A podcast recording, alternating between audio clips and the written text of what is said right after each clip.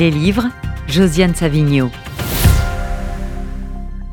Bonjour Josiane. Bonjour Rudy, ben, j'espère que je ne vais pas être trop longue. Non, pas du tout. J'ai choisi un livre qui s'appelle La route des estuaires, des estuaires, qui est le dixième roman de Julie Wolkenstein aux éditions POL. Alors, je vous dis roman, mais c'est plutôt un récit, avec une construction très subtile, comme tout ce qu'écrit Julie Wolkenstein. Et puis, euh, je signale qu'elle est aussi traductrice. Elle a retraduit de très beaux livres, notamment Le Gatsby de Francis Scott Fitzgerald. Alors cette route des estuaires, il faut être clair, ça n'est pas la vraie route des estuaires.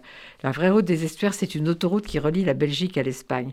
Et cette route-là, c'est la route pour Julie Wolkenstein qui relie Paris à Saint-Père-sur-Mer dans la Manche, où se trouve la maison de vacances familiale. Donc c'est la route du souvenir. Et ce livre se déploie à la fois sur des souvenirs et sur une énigme. Les souvenirs, ce sont ceux des fêtes de sa jeunesse, qui lui reviennent grâce à des films amateurs, assez ratés d'ailleurs, euh, qui lui viennent d'un ami qui vient de mourir. Alors on y voit des jeunes gens qui boivent, qui dansent, qui mangent, à n'importe quelle heure, des pâtes en quantité, dit-elle. Et puis, vers la trentaine, tout se gâte. Adieu à la jeunesse, écrit Julie Wolkenstein. Durcissement des positions et des inimitiés autrefois sans importance.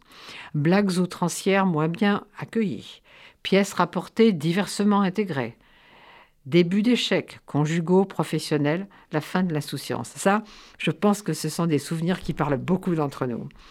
Et puis, le euh, deuxième axe du récit, c'est une énigme. C'est la mort brutale de son petit frère, Eric, à l'âge de deux mois, alors qu'elle, elle avait 20 mois. Et le silence des parents autour de cette mort.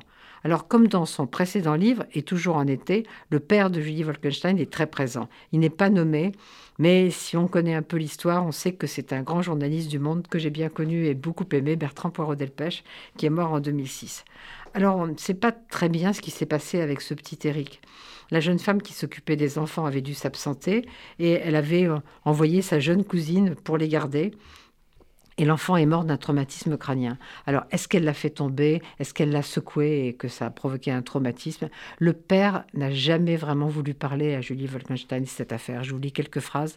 Je n'ai jamais mentionné cette mort que deux fois devant mon père. La première en 1992, parce que j'attendais mon premier enfant, un garçon. J'ai vu son beau visage se défaire puis se durcir. Il a balbutié quelques réponses. Le traumatisme crânien était si grave que d'après le médecin qui les avait accueillis aux urgences, je suppose de l'hôpital Necker, leur enfant probablement déjà mort dans les bras. Il valait mieux qu'il n'ait pas survécu. Les cris de ta mère, les cris de ta mère, a-t-il ajouté. Je n'ai pas insisté. Elle, alors, elle décide d'enquêter et de retourner voir la femme qui s'occupait d'elle à cette époque, celle qui avait dû s'absenter et qui avait recommandé sa cousine.